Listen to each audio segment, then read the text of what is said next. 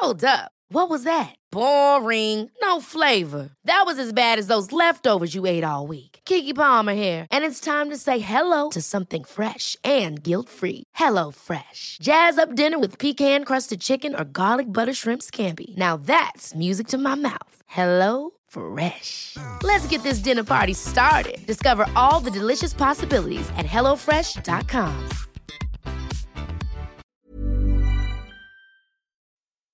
Escuchas, escuchas un podcast de Dixo. Escuchas. Bien Comer, Bien Comer. Con Fernanda Alvarado. Por Dixo, Dixo, la productora de podcast más importante en habla hispana. Bienvenidos a un podcast más del bien comer. Saluda Fernanda Alvarado como cada semana y en esta ocasión me acompaña nuevamente mi querido Fernando Pérez Mesa. Él es nutriólogo, miembro fundador de la Asociación Civil Nutrición Conciencia y creador del concepto Nutrición a la Medida. Fer trae un proyecto interesantísimo sobre SOP y es del que nos va a platicar hoy. Bienvenido Fer. Fer, ¿qué tal? Acá de nuevo, muchas gracias por tu invitación. Un dato, un dato. De cada 10 mujeres padece de síndrome de ovario poliquístico. y suelen ser diagnosticadas hasta que no logran embarazarse. Es el trastorno hormonal femenino más común.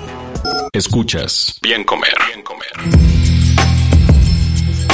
Bueno, dije SOP y la verdad es que van a decir, ¿y what? ¿Qué es eso? Bueno, el SOP es el síndrome de ovario poliquístico y van a decir, ¿y cómo por qué vas a hablar de cosas tan clínicas, Fernanda? Pues es que no es algo tan clínico. Fíjense que muchísimas mujeres, como lo decía el dato, una de cada diez padece este síndrome o enfermedad que es considerado. ¿Qué es esto? Pues se manifiesta, este síndrome se manifiesta cuando una mujer tiene niveles elevados de hormonas masculinas y pues se puede presentar de mu- muchísimos problemas. Esto puede traer como consecuencia muchísimos problemas eh, eh, este aumento de hormonas. ¿Cómo? ¿Cuál es, Fer? O sea, ¿cómo, ¿cómo empezaríamos? ¿Cómo sabes que tienes síndrome de ovario poliquístico? Bueno, Fer, te cuento. Mira, justo ahorita lo comentábamos el dato de una mujer sabe que tiene o, de- o descubre que tiene este síndrome cuando busca embarazarse y nada más no pega.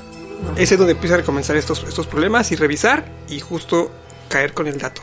Ahora, eh, suena un poco ajeno esta parte, ¿no? Siempre es como hasta un nombre medio raro. SOP y síndrome de ovario. no, y no, que suena rarísimo, demás, sí. ¿no? O sea, pero, como decíamos, es más común de lo que pensamos. Si revisamos entre familiares, primos, que la prima que no se embarazaba, que la prima joven con acné, que si, no sé, veremos que esta parte, eh, pues bueno, el síndrome está ahí. Y de hecho hay también un dato que está ahí investigándose de un subdiagnóstico, que quizá no son uno de cada diez, que pueden ser hasta dos de cada diez. Es decir, es cada vez más común de lo que pensamos. Pero bueno, a ver, otra vez. Se caracteriza ¿Qué porque tienes un aumento de hormonas masculinas. De- exactamente, se llama Ajá. hiperandrogenismo. Ajá. Es como una parte clave. Pero, ¿qué pasó? Hace unos años los ginecólogos se pusieron de acuerdo, hacen sus convenciones y concluyeron que para diagnosticar este síndrome se requieren tres criterios, tres aspectos clave, que es eh, padecer hiperandrogenismo, ya sea clínico o eh, por laboratorios. Ok. ¿Qué significa eso? A ver, el hiperandrogenismo es tener altas hormonas masculinas, es decir, estar ligeramente masculinizadas. ¿Qué significa eso de forma puntual? Vello más grueso, vello donde no había vello en mujeres comúnmente, alopecia, cabello, am, acné y también una distribución de grasa más masculina, es decir, más en la parte En la abdominal. barriga. Esos son datos o señales de hiperandrogenismo. ¿Qué más? Una regla irregular. ¿Qué es eso? Periodos de 35 días para arriba. O sea, un periodo regular debe ser de 25 a que a 34 30 años. días aún, aún se, aún se considera como regular, sobre todo si es constante. Dije Pero ya días. que Sí, sí, me si ya este O sube sea, de eso, 28 de un periodo debe ser entre 25 se habla de y 24 a 24. 33 en los cuatro días, Ok, que es como ok. aún entra en categorías de, Eh, de normal. regular. Quizá Ajá. algunas cosillas que se están moviendo, Sí, pero, pero si ya eres de cada 45. Exactamente, ya. y lo pasa y pasa, ¿no? De no, dos sí, meses, es muy común. 15 días, tres meses, eso ya nos habla de, se llama oligomenorrea, Ajá. que es otra parte, un criterio de Ese es el segundo. El segundo. Y el tercero es hacer una ecografía y encontrar justamente la presencia de folículos atrapados. Que además eso, son folículos, no son necesariamente quistes. Ok. Se le llama así, pero son O folículos sea, de atrapados. tener ahí cuerpos que no deben estar. Sí. eh, que además varían un poco porque son más, más pequeños también en tamaño, ¿no? También hay detalles de que cuánto mide, que el micro, no sé qué Y y, que demás. sí es para considerarlo este quiste. Exactamente, hay como detalles. Y son tres criterios, tres aspectos, y se requieren solamente tener dos para poder O diagnosticar sea, el si yo de repente me sale pelo en la barba y, y ¿Tu empiezo a irregular? tener irregularidades en el ciclo, pudiera ser. Exactamente. Porque otra vez pu- puede que haya gente que no tenga en los ovarios quistes y tenga el síndrome. O por el contrario, gente que tiene en los ovarios quistes, pero son eso, son quistes, no son... Y está perfecto Y está bien, del o sea, no es el síndrome. Va por ahí, porque confunden mucho el tema, ¿no? De- por el nombre finalmente. ¿no? Pues sí, es es- sí. Pero este SOP, además, ¿qué nos da como escenario toda esta parte de tener tres criterios? En general se habla de cuatro fenotipos, ¿no? Cuatro combinaciones posibles. Tener las tres juntas, tener la 1 y la 3, la 2 y la 3, ese tipo Ajá. de combinaciones. Y cada una es diferente. Esta parte es muy importante porque el SOP es eso, como un espectro, ¿no? Ajá. Cada mujer va a ser diferente de por sí, son muy diferentes. Y en el SOP hablamos de eso muchas como que somos diferentes, ¿eh? Pero Y así nos quieren. complicadas, sí, claro.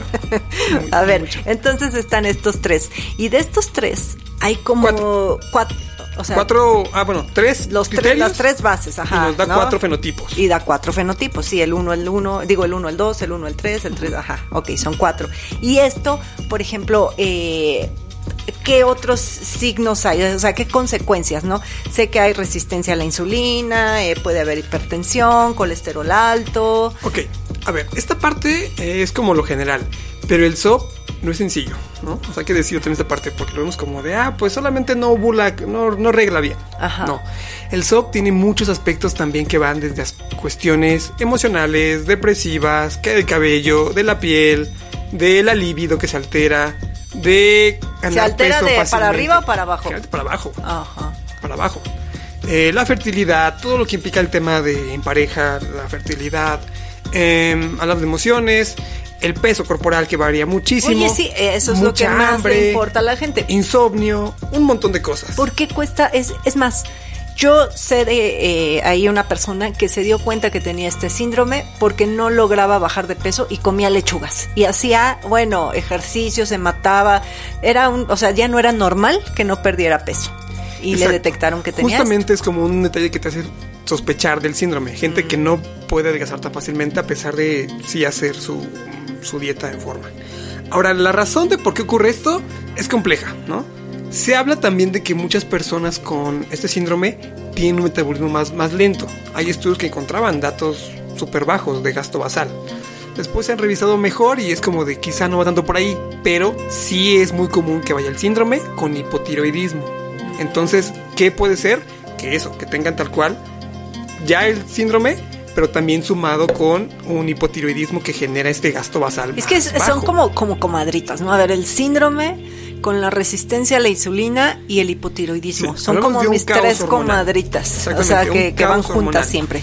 Y justamente, ¿dónde comienza ese caos hormonal?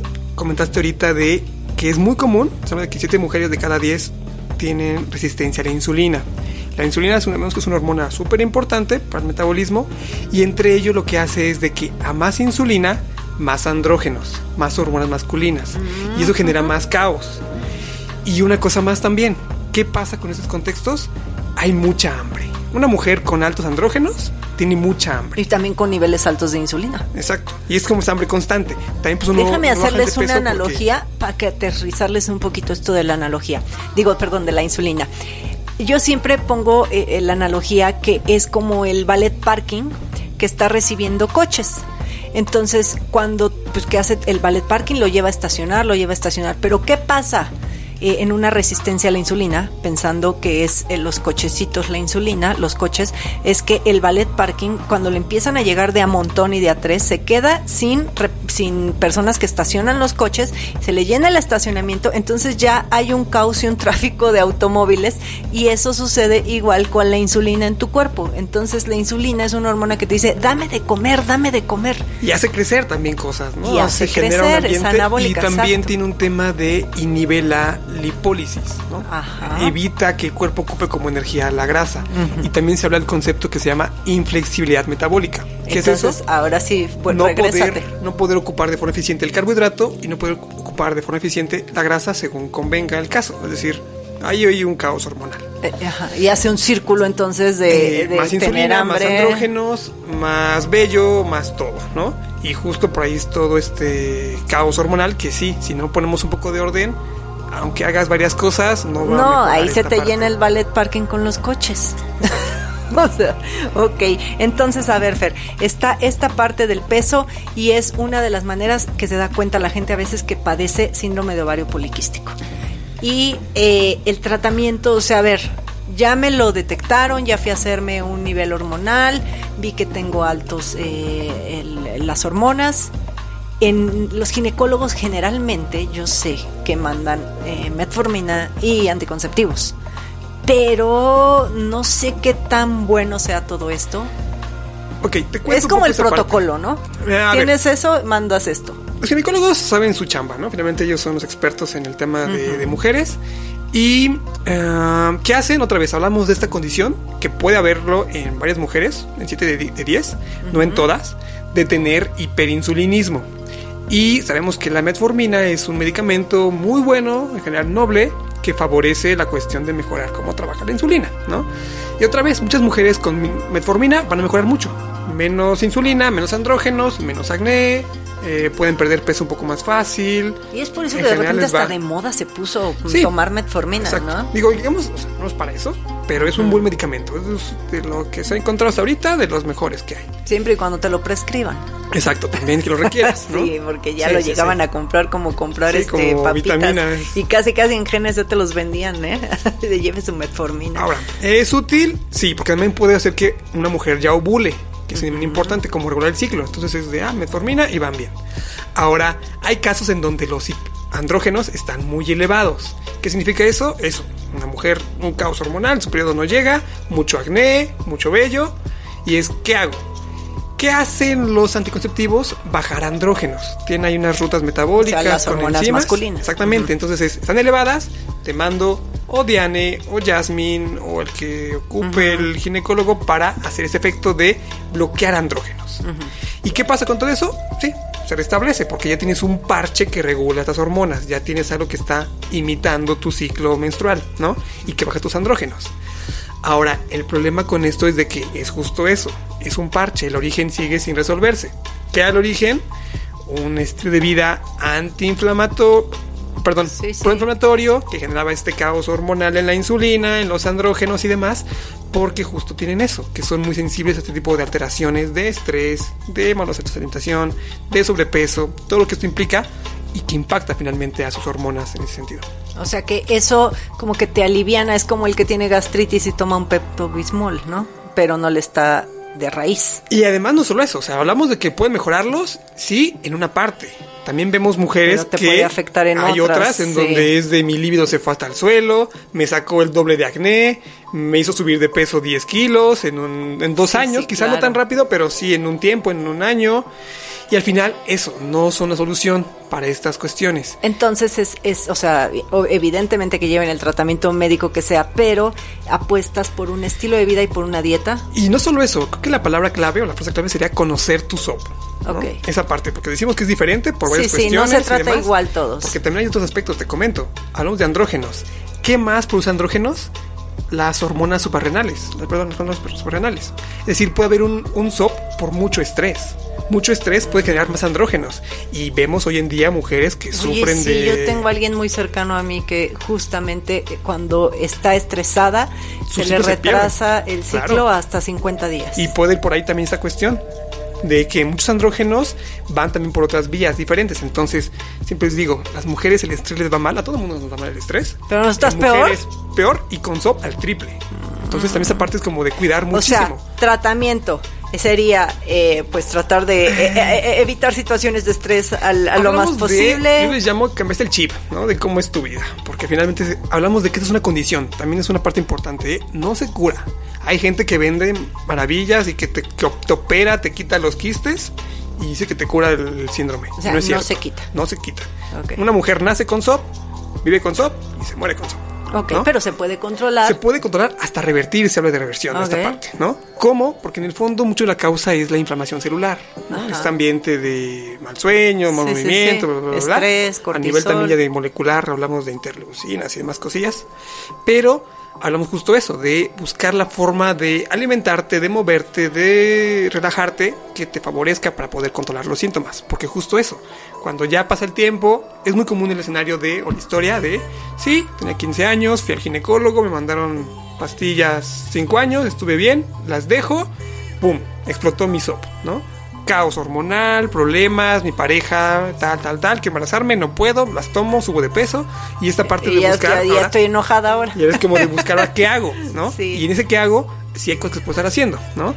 Pues Mejorar muchas veces pasa cuando las mujeres se relajan y dicen ya no pude embarazarme y toma la que se embarazan luego luego y es porque se relajaron Sí, porque dejaron es, todo digo, ese El estrés con las mujeres va mal. Ok, entonces a ver, ¿qué recomendaciones darías Fer así para como englobar todo esto en lo que a ti te compete? Ok, pues mira, por lo pronto en el tema de que hablamos de que una mujer con resistencia a la insulina, que eran la mayoría, nos da pauta que también su dieta hay que optimizarla. Eh, ¿Qué es lo mejor para este tipo de condición? Puede ser útil un esquema no tan alto en carbohidratos, ¿no? Hablamos de bajo moderado. Si fueran términos sea, concretos, 30, 40%, 40%, 20%. De carbohidratos. E incluso en algunas personas también les suele ir muy bien una dieta keto, ¿no? Que está tan de moda.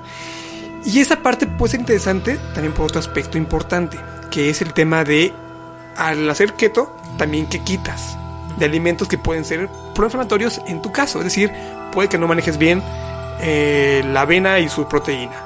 Puede que no manejes bien el gluten y el trigo. Es decir, hay también un tema Pues de tendría que ser también una keto saludable, Claro. ¿no? Porque pues si comes chicharrón, Sí, no, hay también cosillas, hay aspectos importantes. Y además no siempre se quiere hacer keto, porque también genera estrés al cuerpo ese tipo de dietas, ¿no? Entonces hay que contar justamente la forma de alimentarse mejor, que siempre digo en el fondo que es comer comida. ¿no? antiinflamatorios, o Sí. sea, muchas verduras, Vegetales, muchas frutas, pescados, eh, grasas de calidad, sardinas. sardinas. Fer y yo este, somos promotores de la sardina. Sí, yo soy fan de la sardina. es el salmón mexicano. Que sí, oye, sí, o Dolores o quien sea. Y bueno, esa es una parte que ayuda muchísimo, ¿no? El tema de cómo te, te alimentes, porque además imp- también impacta a tu microbiota, que también tiene un papel importante con esta cuestión hormonal, hace un reciclaje de estrógenos justamente. Eh, pero bueno, al final se ayuda muchísimo, sí, pero no lo es todo, porque finalmente la comida ayuda, pero no impacta tanto a cambiar otros aspectos, ¿no? Por fortuna también hay suplementos que pueden ser útiles para mejorar estas pautas, ¿no?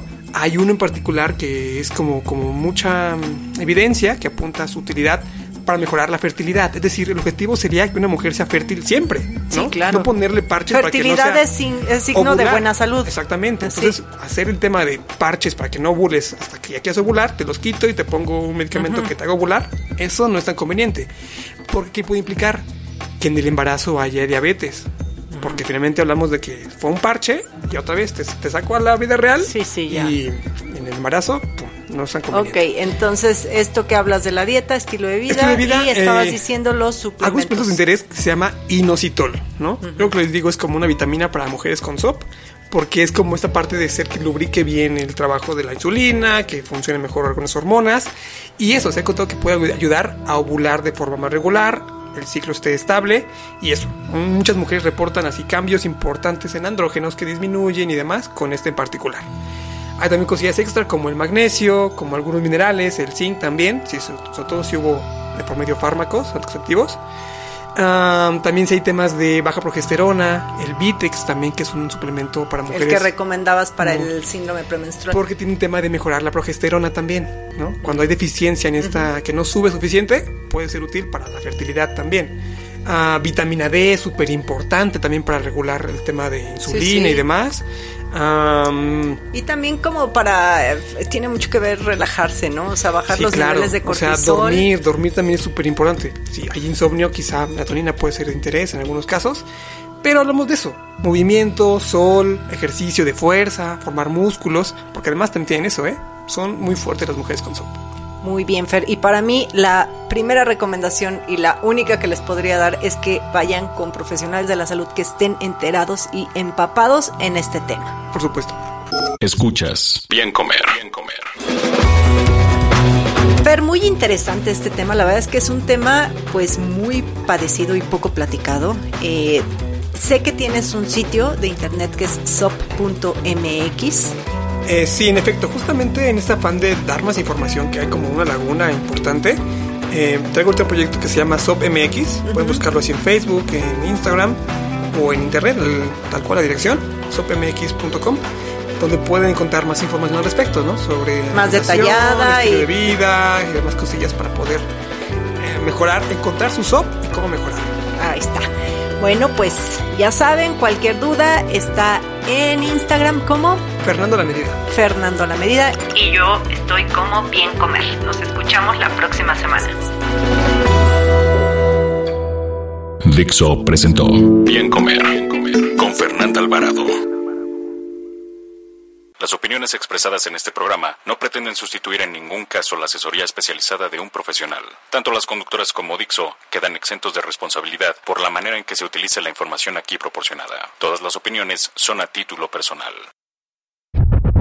La producción de este podcast corrió a cargo de Federico del Moral. Coordinación. Verónica Hernández. Producción general. Dani.